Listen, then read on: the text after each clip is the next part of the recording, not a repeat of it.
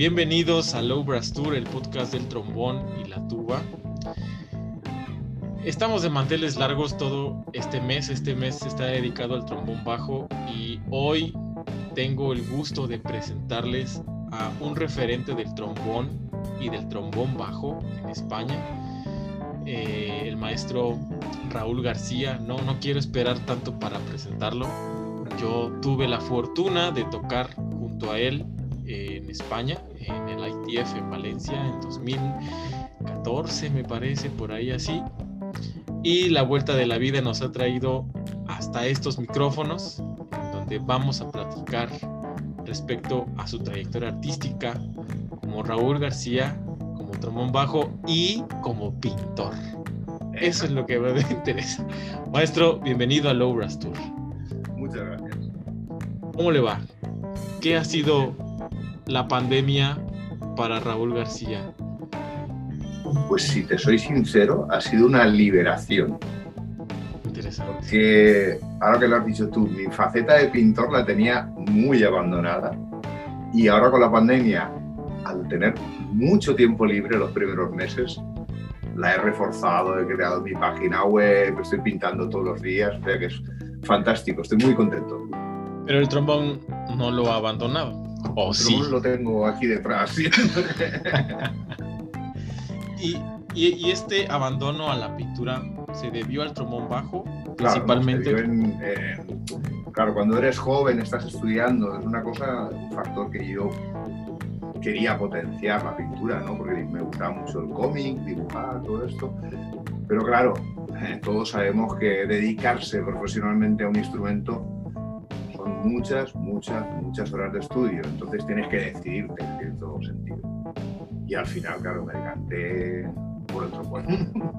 Y si retrocedemos en el tiempo, en el momento en el que el joven Raúl García empezó en, en el arte, pero en el arte musical, ¿por qué escogió el trombón? Bueno, esto es, esto es muy típico de, de mi zona, de Valencia, que hay mucha tradición de bandas. Y prácticamente tú no decides el instrumento, es el profesor, el anciano que está allí, porque ahora se ha profesionado para mí demasiado, pero el aspecto del amateurismo en las bandas de música, eh, cuando yo era pequeño, hace 40 años, pues así, era, era una cosa que era fantástica, que estaba el señor mayor de la banda enseñaba a los pequeños y depende de lo que él veía, decía, pues tú vas a tocar el saxo, tú vas a tocar el trombón, él decidía. Y era, bueno, el trombón, me dieron un trombón de pistones que ni sonaba, porque esta era algo increíble. Y mi padre me, dije, me dijo, ¿de verdad te gusta esto? dice, no lo sé, pero voy a probar, ¿no? Y, y sí, me gustó, la verdad que sí, me gustó mucho. Y en este, en este, en este proceso, ¿qué fue lo que ancló? O sea, está el gusto, por supuesto, del trombón, pero ¿qué ancló más el trombón a Raúl? El trombón me ancló cuando, me, cuando mi padre me preguntó, ¿tú quieres de verdad tocar? Porque claro, eso que tienes, ese instrumento, no funciona. Y la banda no me daba otro nuevo, por supuesto. Entonces mi padre me apostó por mí. ¿no? Yo creo que eso lo tengo que agradecer muchísimo. Y me compró un trombón de varas, un Holton. Un buen trombón. Era un buen trombón. Claro. Tenía 14 años, algo así, y claro, hacer este dispendio de dinero para mi padre fue muy importante. Y yo vi ese esfuerzo de mi padre, que es un trabajador, era electricista y tampoco tenía mucho dinero, y, y en aquella época era mucho, y dije, ah, pues tengo que, que devolverle algo, ¿no? estudiar más y ponerme en serio. Y claro, el Holton aquel ya era un instrumento poderoso, por decirlo de una manera. Y en aquel momento tenía algún buen profesor, un, un bombardinista que tocaba muy bien en la banda militar de, de, de, Valencia y me enseñó muy bien a tirar el aire, a cantar y eso, pum, me hizo reaccionar muy rápido y automáticamente conseguí un sonido poderoso con ese, con ese instrumento y ahí es donde dije, uh, esto me gusta, esto me gusta. Como asesino a la pistola. No, pero tocando con la banda no eras quedabas pequeño. Una banda suena mucho con mucha frontera. Y digo, bueno, aquí yo me oigo bien, ¿no? Y esa sensación esta, la verdad es que fue muy agradable y, y la he seguido teniendo durante toda mi carrera. Sí, yo, yo, yo, yo he visto eh, sus performances, no como solista, sino en la orquesta. Sus videos, por ejemplo, apenas de El buen gentil hombre de Strauss, que lo tocaron en persona.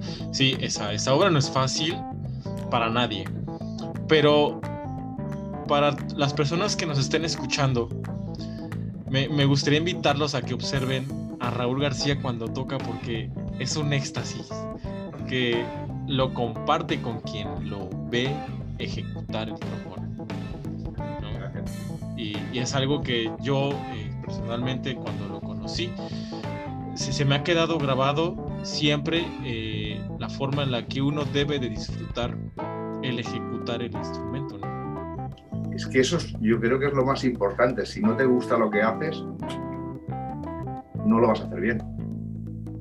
O yo, mira, te soy sincero, desde el, en el 1989 entré en la Orquesta Sinfónica del Liceo. Estuve dos años. Y después, bueno, estuve un año estudiando en Bloomington y en el 91, finales del 91, principios del 92, ya entré en la Orquesta Sinfónica Barcelona. Pues en todo este periodo profesional, yo creo que he disfrutado siempre.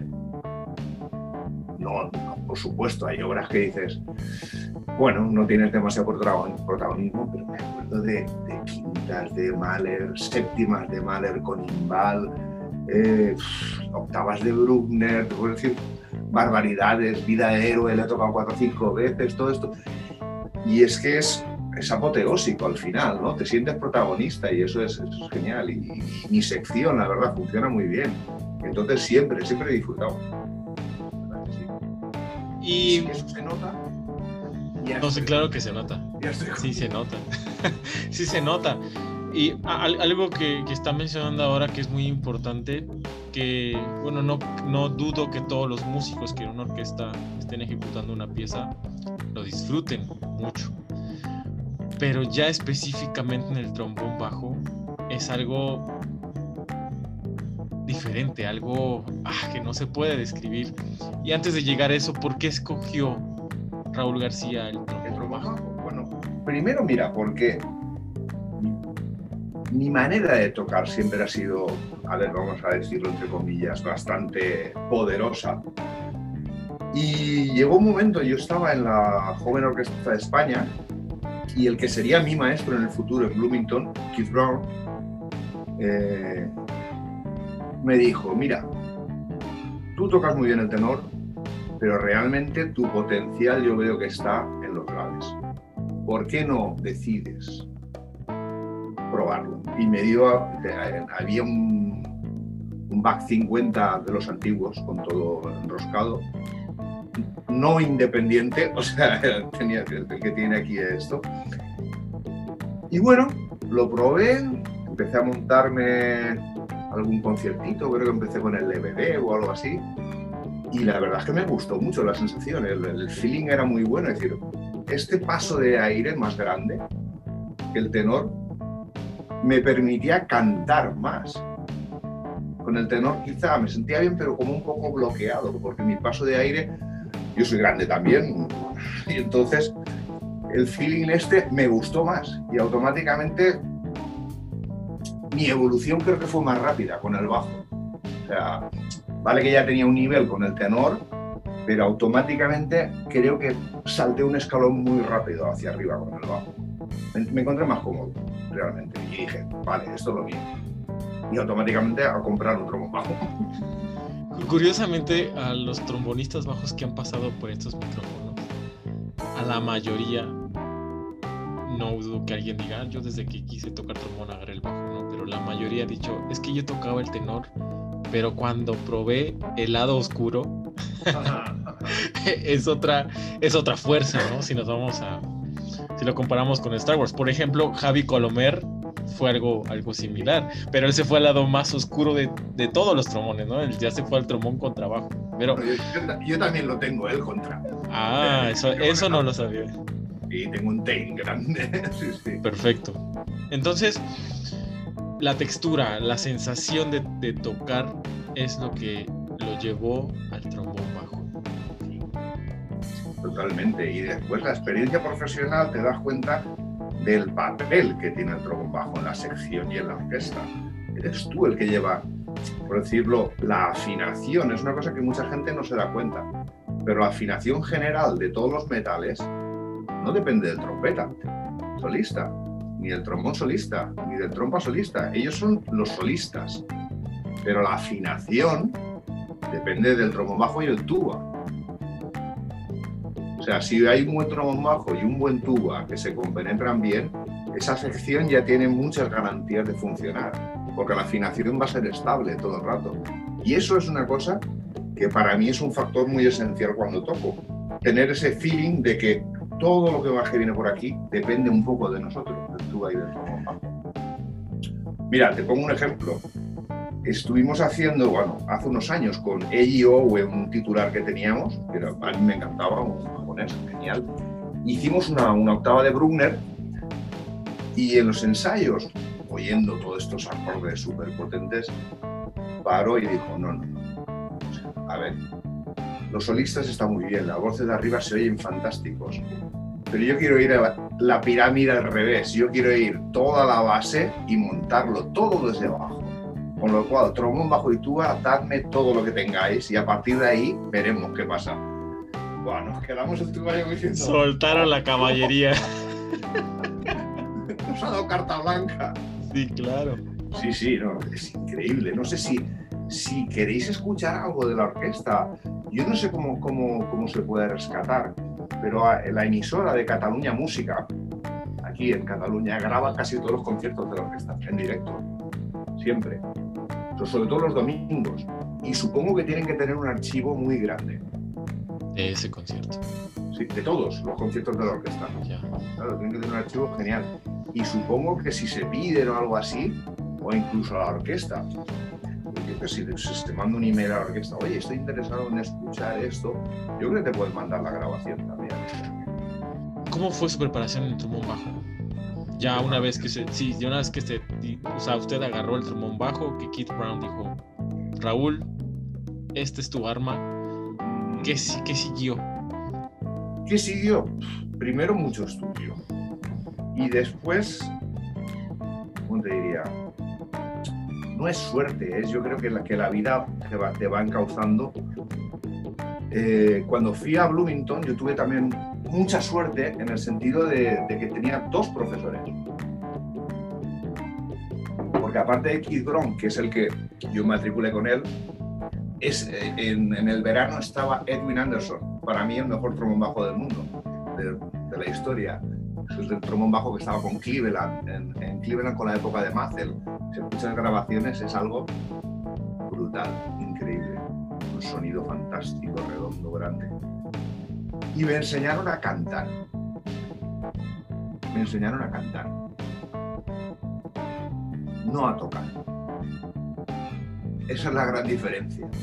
Me enseñaron a tocar dos Fs. Yo he tocado dos Fs muy agresivas, muy duras, muy brasi, ¿no? Y ellos, al final, con mucho estudio, por supuesto, y aún sigo estudiando esto, aún sigo estudiando, yo creo que es una cosa que se tiene que estudiar todos los días, que es conseguir llenar el auditorio con el mínimo esfuerzo. Que te sobre aire, que no tengas que esforzarte en absoluto. Esto es fácil, pero el auditorio está lleno. Claro, eso si no visualizas para mí el fraseo, tu respiración, qué pasa con tu sonido, no con las notas. Notas no importan. ¿Qué? Un sonido. Eso es lo importante. Pensar en eso. Y el trabajo de eso me, me hizo evolucionar muchísimo, muchísimo. Muchos bordoñis, eh, muchos arpegios y escalas. Por ejemplo, me acuerdo de, en aquella época no había eh, el arbán de tuba, no estaba aún. Entonces, eso me lo dijo Edwin Anderson, me dijo, Vale, tú tocas el, un, estudio de arba, yo por ejemplo, fácil, típico tópico, ¿no? Todo el mundo lo conoce. Tienes que intentar que todas las articulaciones sean iguales, todos los fraseos, respiraciones, pero cuando termines lo tienes que tocar octava, baja y tiene que sonar exactamente igual. Misma articulación, mismo fraseo. Claro, automáticamente alguna nota fallaba y dices, sí, pero ahora lo bueno va a ser, cuando falles, vuelves a empezar. Pero da capo de arriba, no de abajo, o sea...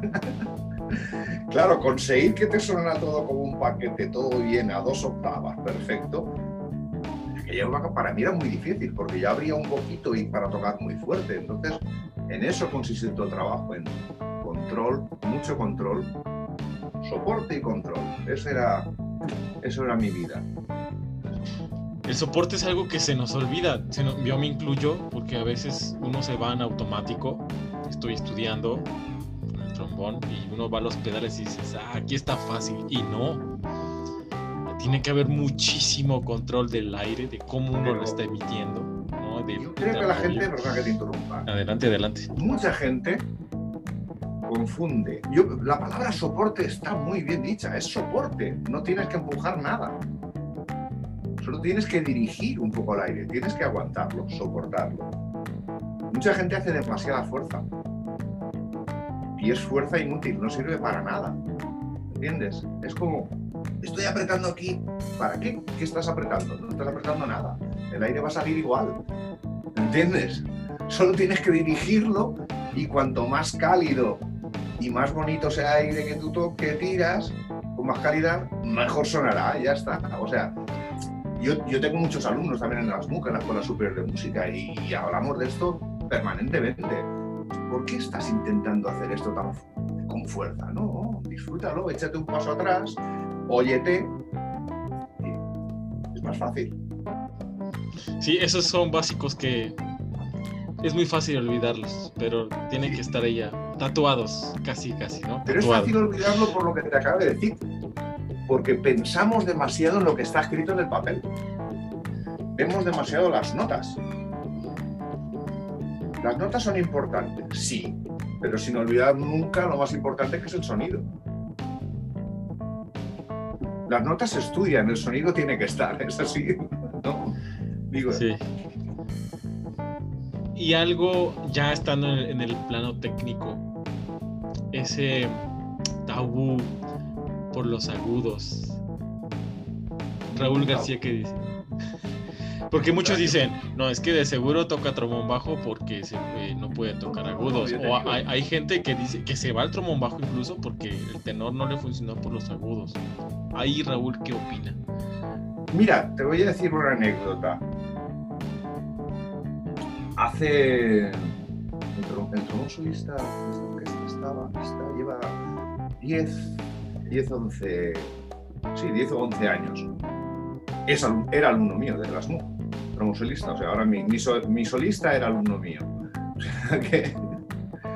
Pues no sé cómo salió el tema, pero al final me presenté a la plaza de solista. Habían cuarenta y pico trombones. Quedé el tercero, no está mal y tuve que aprender a tocar el alto durante un año. O sea, no es una cuestión técnica en el sentido de la boquilla, agudo, no sé cuánto. No, yo creo que al final lo que te estoy diciendo de la manera de tocar sirve para todo. Cuanto más fácil lo hagas, menos problemas tendrás. Da igual el instrumento. Yo creo que, que esto sirve para todos los instrumentos de metal incluso te diría, menos. incluso para los de cuerda, porque la manera de respirar, yo tengo mucha confianza con nuestro chelo solista y hablamos mucho del, tema de arcadas, igual que respiraciones o articulaciones, su espicato igual que nuestra articulación. O sea que al final somos músicos, no, no tenemos que pensar demasiado en, ¿qué, qué, pasa aquí dentro. No, no pienses tanto, cántalo tiene que sonar igual cuando lo cantas. Boom. Claro. y me imagino que esto, estas mismas ideologías pueden pasarse a la pintura. Totalmente, totalmente. ¿Cómo es Raúl en la pintura? Yo no pienso. O sea, Eso... yo, lo tengo puesto en mi Instagram y, además lo, puse con toda la, la conciencia yo me voy a dormir y a lo mejor he pensado en un color, una figura o, lo que sea. Pues al día siguiente, por la tarde, a lo mejor si tengo un par de horas, ese, pensamiento lo traslado. Y no me importa si es abstracto, si es figurativo, si... No. No, no me importa. Lo pongo y, y lo que salga. Hay, hay veces que salen cosas fantásticas, hay veces que no. Tampoco es importante. Estoy, el que estoy disfrutando soy yo haciéndolo. Claro, es, eh, es un placer para mí hacer esto. Igual que la música, tienes que disfrutar con lo que haces. Eh, Yo creo que es la base de, de todo. Yo, yo he pasado por unos años muy malos, depresiones, estrés, porque se me juntaron mucho trabajo, tocar de solistas, estrenar conciertos, el ego personal te destroza, quieres ser más y más y más. Llega un punto que dices, el médico te dice, o paras o, te harán parar, ¿no? Y aquí, después de un buen tratamiento médico, psicológico y todo, me- yo he cambiado totalmente mi vida. Pero es que ahora toco mejor.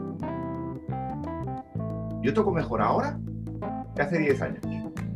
Y soy 10 años más mayor. Porque yo ahora veo la vida de otra manera. Entonces sí que me puedo relajar cuando toco. Eso es así. Entonces la enseñanza que yo estoy transmitiendo a mis alumnos es esta, es ver la vida, ver el trombón, ver la música de otra manera. Más fácil. Hay que estudiar, por supuesto, ¿eh? donde dicen kilómetros de vara. Hay que hacer kilómetros de vara. Sí, sí, sí, ese, ese Eso, hecho sí eso- eso no nos lo quita nadie. Nadie. Flexibilidad, Collins, lo que sea, Garran, Rochuch. Eso es el pan nuestro cada día. Por supuesto, porque tenemos que mantener la fortaleza muscular, flexibilidad, todo. Pero a la hora de tocar un concierto, pasajes de orquesta o lo que sea, yo creo que lo vemos con demasiadas tensiones. Entonces, el resultado es que esa tensión se aplica a lo que estás tocando. Fíjate, maestro, que hace algunos micrófonos pasados en este Low Brass Tour estuvo el trombón principal de Orquesta Sinfónica de Jalapa de aquí en México, eh, David Pozos. Y hablaba algo muy sinónimo a lo que tú nos estás compartiendo hoy. Y es que cuando él comenzaba a tocar, escuchó a X trombonista y dijo, ahí está, yo quiero ese sonido, se lo colocó en la cabeza y se puso a trabajar. Y le dijeron, ah, mira, tocas como él. Sí. Es que todo está en la cabeza. O sea, uno, uno debe de enfocarse en ese, en ese tipo de materia prima, como lo es, yo creo, el papel a la pintura, la pintura al papel y lo demás tiene que fluir. Sí, es, es esto, es no.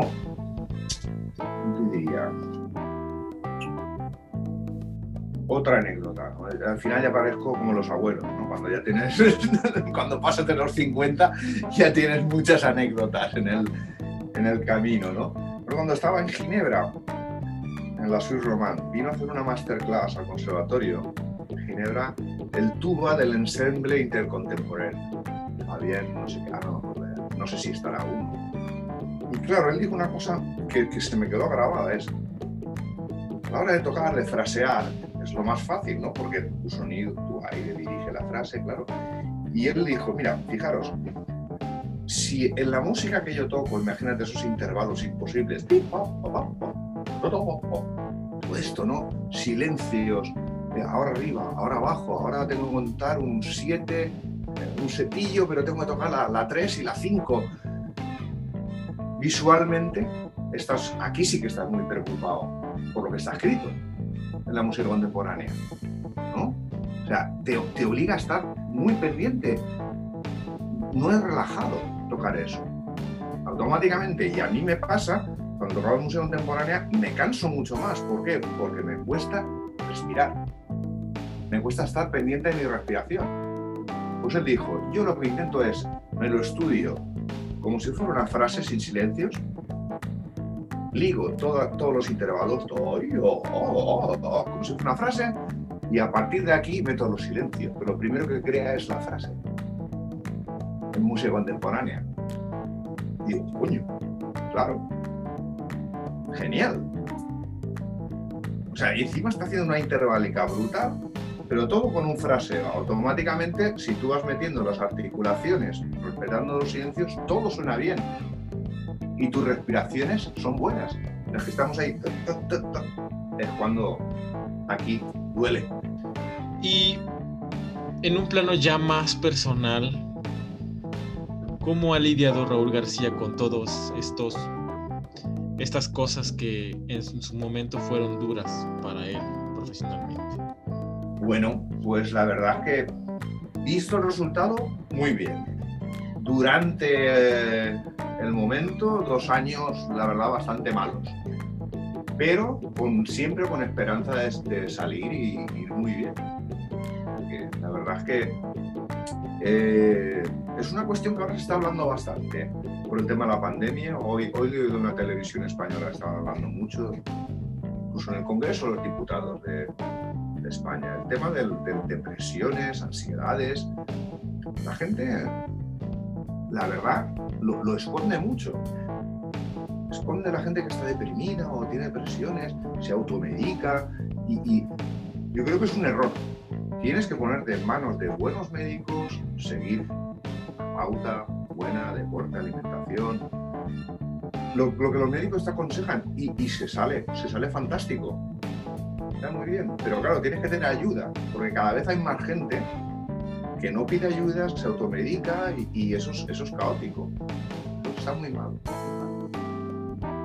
La, cabeza tiene que estar muy buena, muy bien amueblada, como decimos aquí. Claro. Claro que sí. Y sobre todo tener objetivos claros. Ayer estaba leyendo un libro que recomiendo mucho, que se llama Más allá del talento, en inglés Beyond the Talent. Y habla precisamente de eso, de qué es lo que vas a hacer y qué objetivos tienes planteados en tu vida. A veces nos toca estar en lugares correctos o incorrectos y nos toca suerte, no nos toca suerte, pero siempre tenemos que pensar qué vamos a hacer porque muchos queremos ser el trombón bajo de X orquesta, el solista de X lugar, el X de todo, pero a lo mejor eso no es lo de nosotros. Y creo que por ahí también puede venir parte de, esta, este problema que ahora en la pandemia está sucediendo más todavía, ¿no? El problema, bueno, a ver, los objetivos por supuesto que son muy buenos y hay que ser competitivo por supuesto que es competitivo, porque en esta profesión, por desgracia, cada vez hay más gente, salen, cada vez salen más alumnos con, sus grados, sus másters y todo, y por desgracia cada vez hay menos orquestas. Cada vez se apoya menos a la cultura. Entonces, cuando sale una plaza, por supuesto que se presentan muchísimos, muchísimos. Entonces tienes que ser el mejor. Vale, es posible que no consigas ser el mejor, pero es posible que te puedas ganar bien la vida. En una orquesta más pequeña, de profesor, no sé, hay, hay, más opciones y entonces lo que no puede ser es martirizarte queriendo ser mejor que este o mejor que aquel o... A ver si me entiendes, no, no hay que jugar con tu ego de una manera tan irresponsable. Hay que ser realista para no caer en, problemas. El ego es muy bueno si lo sabes domesticar. Si no, puede ser un problema muy grande, porque incluso te crea tensiones, estudias mal.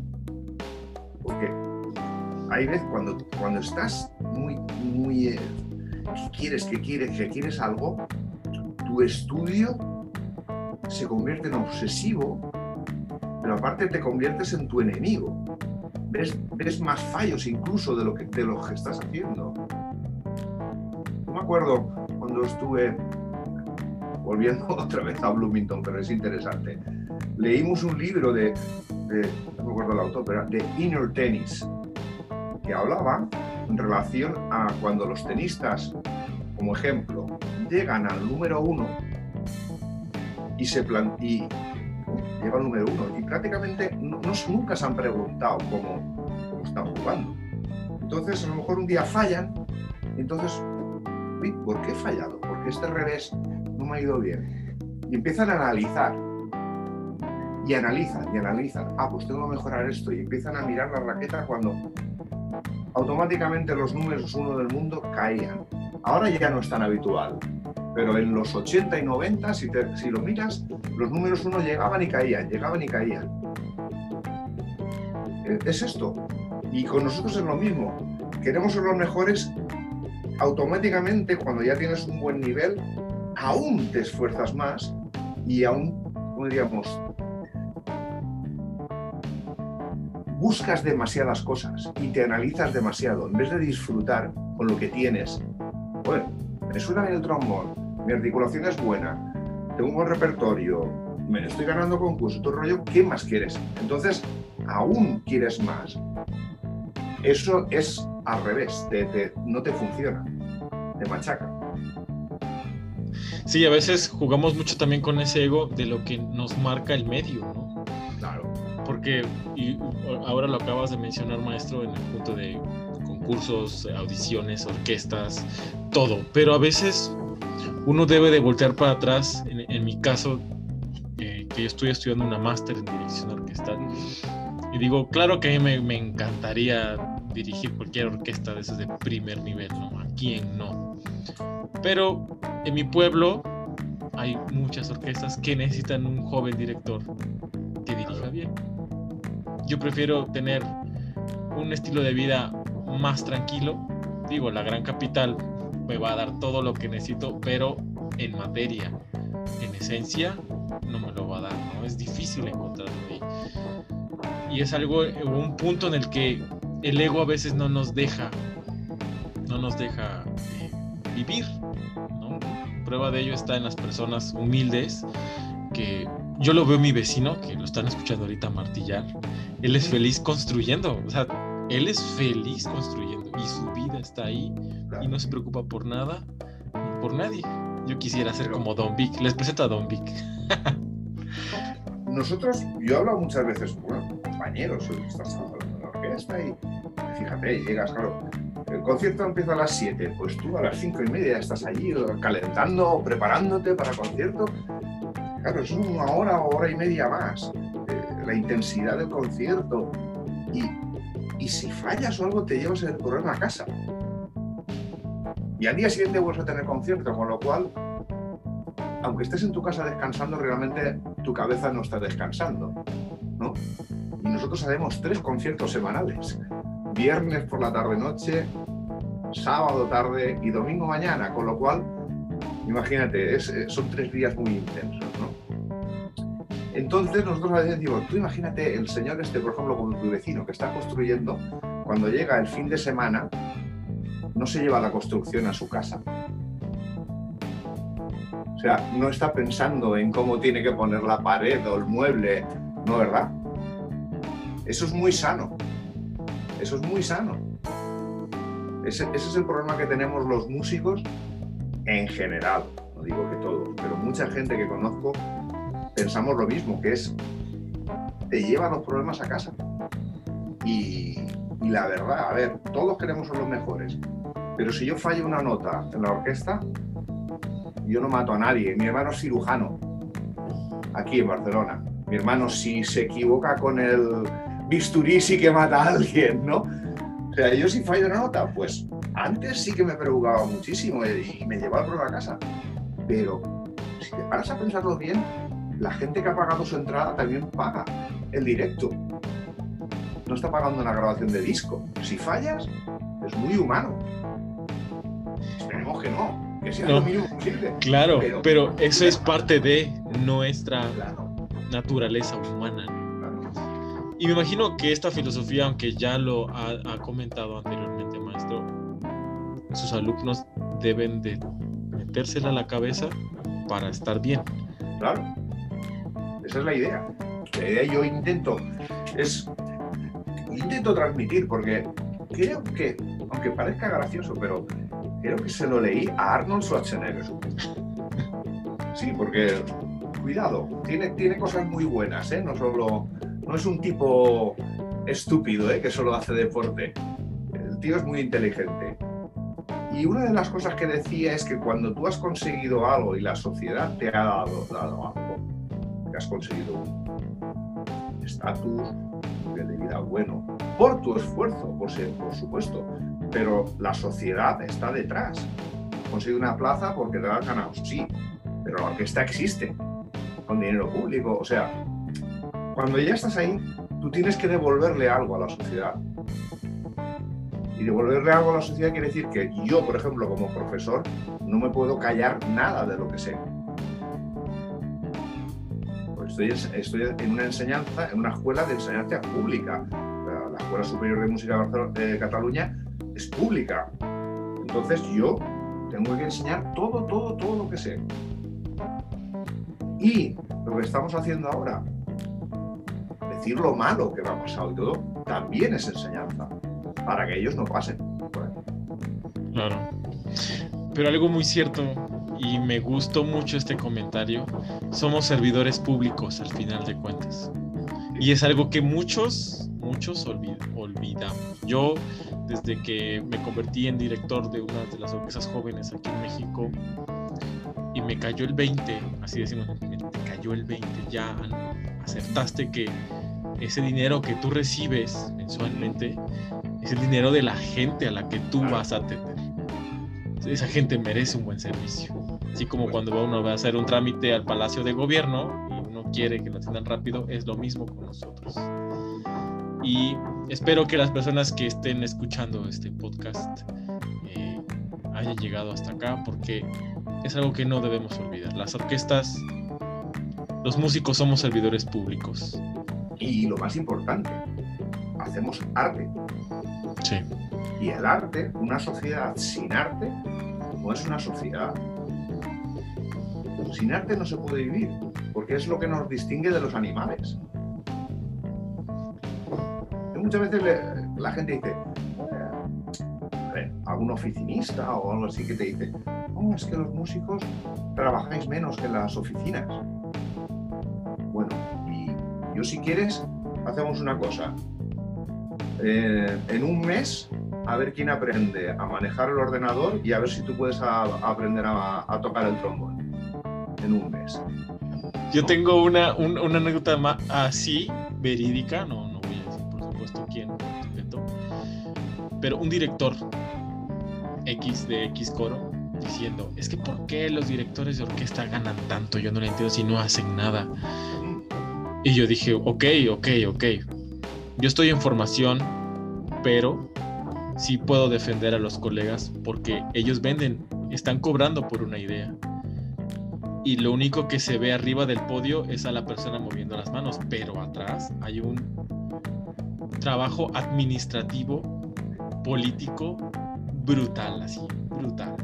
O sea, hay que lidiar con todo, hay muchas cosas. Y el trabajo formativo de director. Yo, yo, estado, yo dirigí seis años la, la banda sinfónica de la, de la, Escuela Superior de Música.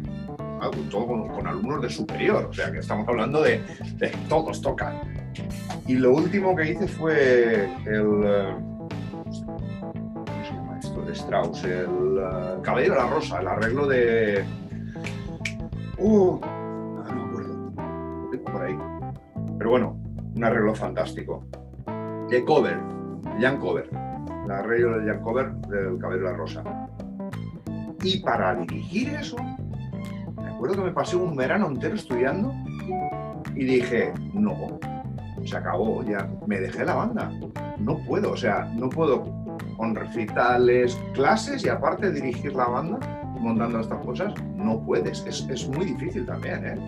Mentalmente es muy sacrificado. Entonces, quien dice que los directores no hacen nada, están muy equivocados. Sí, e, este comentario lo, digo por, porque finalmente sí somos servidores públicos y, y, nos debemos a la gente. Ahorita yo soy de la opinión que la música de concierto, al menos aquí en América, está en peligro. Eh, muchas orquestas están en la, en la delgada línea roja de desaparecer y muchos músicos no nos ponemos a pensar en eso, en que tenemos que salir al rescate y defender lo que tanto nos gusta hacer sin ego, que yo creo que ha sido el tema sin querer de hoy, ¿no? sin ego. Y para ir cerrando, maestro Raúl, ¿qué les aconseja a los a las y los trombonistas y músicos en general que nos estén escuchando en el ¿En qué sentido? en el sentido que usted quiera. Yo, yo preferiría en la vida. Porque en el trombón ya hay muchas masterclass en línea que uno puede mirarse en YouTube. Pero en la vida. Pues es difícil. Porque todos tenemos pecados, todos tenemos eh, cosas buenas. Entonces, desaconsejar algo, creo que no estoy capacitado para desaconsejar nada a nadie. No lo sé. Porque yo creo que en la vida, cada uno, lo bueno y lo malo forma parte de la vida. Entonces vas aprendiendo en ese camino. Entonces yo creo que, cometer errores, en cierto sentido, es bueno. Si te das cuenta de ello, claro. Y mm, mira, sí que te voy a decir algo. Desaconsejo o aconsejo que la gente se aparte de las personas tóxicas, que hay muchas, muchos trabajos. Personas que están criticando siempre que no sé cuántos, es que este, no sé cuántos. Apártate, no les hagas caso a esa gente. Ese sería el consejo. Y a veces es difícil. Por desgracia sí, porque estamos en una posición que, que nos, no voy a decir nos porque yo hace tiempo ya he cambiado, de que, que gusta criticar mucho a este. Mira, es que este falla, o este está alto, este no sé cuánto. Tú no te has escuchado. Silencio incómodo, ¿no? Claro. Tú eres perfecto. No, nadie es Dios tocando un instrumento. ¿Por qué criticas a los otros? Supongo que estarán todos intentando hacerlo lo mejor posible, ¿no? Nadie falla porque quiere. Sí, así es. Sí, ahora me recuerda este trombonista que es español. eh, realmente no sé su nombre, pero que anduvo mucho en las redes sociales y le hicieron hasta memes y no me pareció correcto. Por ejemplo, el que estaba tocando el bolero de Ravel, que es- Ah, se equivocó, ¿no? Y hubo una vez alguien, no sé si fue un alumno mío o algo así. ¿Cómo ves esto? Le dije, fue un mal día. Y hay que darle una segunda oportunidad. por supuesto. Hubo alguien con un teléfono, la cámara, alguien fue el que hizo esta mala broma y esto no se hace porque todo mundo ha errado. Y aquí entra, y aquí entra un libro muy interesante que todo mundo conoce, se llama La Biblia. Y que es muy de mucha sabiduría, ¿no? Este podcast no es, no habla de catolicismo ni de religión, pero quien esté libre de pecado dice que aviente la primera piedra. Y eso es sabiduría en oro puro, ¿no? Sí, sí, es que es eso. También es verdad que con la edad esas cosas te vas dando cuenta. Pero es por lo que te he dicho, si tú no cometes errores, no puedes indagar en tu pasado y, y mejorarlos. Claro. Entonces, yo creo que la gente tiene que evolucionar. Los consejos, por supuesto, buenos, siempre. Por eso apartarse de los malos consejos. Ya está. Es, es simple. Menos es más. Difícil, pero muy difícil. claro que sí. Pues muchas gracias, maestro Raúl, Gracias a ti. por esta plática tan amena, tan buena, eh, por compartirnos experiencia, que es lo que eh, a Low Brass Tour le interesa. Y si alguien quiere una masterclass, pues váyanse a YouTube. Lo pueden buscar en, en sus redes sociales como Ra- Raúl García. Vean sus pinturas y luego lo ven tocar y van a ver que lo que dice este señor es verdad. Aquí no hay mentiras. ¿no? Perfecto. Mando un abrazo. A ver cuándo acaba esto de la pandemia y podemos viajar. Porque tenía gente también de Sudamérica que quería venir a, hacer, máster, a hacer una máster aquí, o sea, un año entero, y no han podido venir. O sea que la cosa, esperemos que solucione y podamos tenerlos por aquí en Barcelona disfrutando. Que sea muy pronto. Esto fue, esto fue el Low Brass Tour. Nos vemos pronto.